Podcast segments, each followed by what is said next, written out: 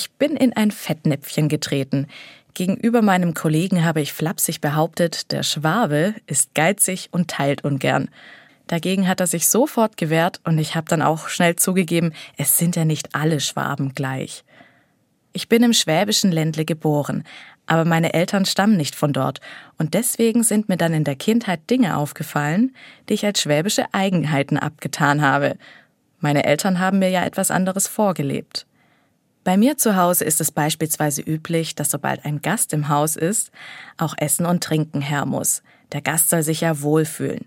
Das galt für alle, die kamen, auch für meine Schulfreunde.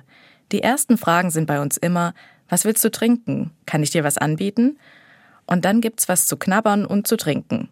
Selbst wenn jemand Samstagmittag mitten beim Putzen vorbeischaut, dann freuen wir uns, lassen alles stehen und liegen und kümmern uns um den Gast. Bei uns heißt es, Gast im Haus, Gott zu Haus. Bei Schulfreunden habe ich das so nicht unbedingt erlebt. Manchmal musste ich erst fragen, ob ich ein Wasser haben könnte, und das ist mir auch ziemlich unangenehm gewesen, beziehungsweise ich habe mich als Kind manchmal gar nicht getraut zu fragen. Deswegen habe ich zu meinem Kollegen gesagt, Schwaben sind geizig und teilen nicht gern. Und dann hat er mir vom schwäbischen Versucherle erzählt, das es bei ihm zu Hause gibt. Es ist nämlich so, es kann schon mal vorkommen, dass man beim Nachbarn klingelt und hier nimm mal ein Versucherle sagt und ihm dann zum Beispiel einen Kuchen anbietet. Einfach ein Stück von dem, was man gerade selbst in der Küche fabriziert hat.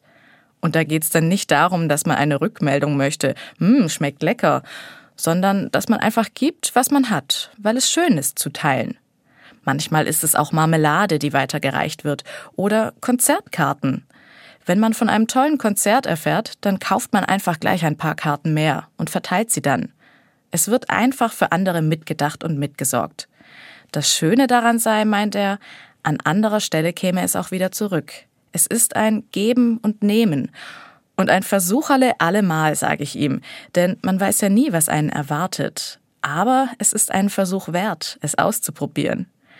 Ich finde, dieses schwäbische Versucherle hat sehr viel gemein mit einer christlichen Fürsorge gegenüber dem Nächsten. Ich denke einfach für den Nächsten mit, ganz uneigennützig gebe ich etwas oder teile, was ich habe.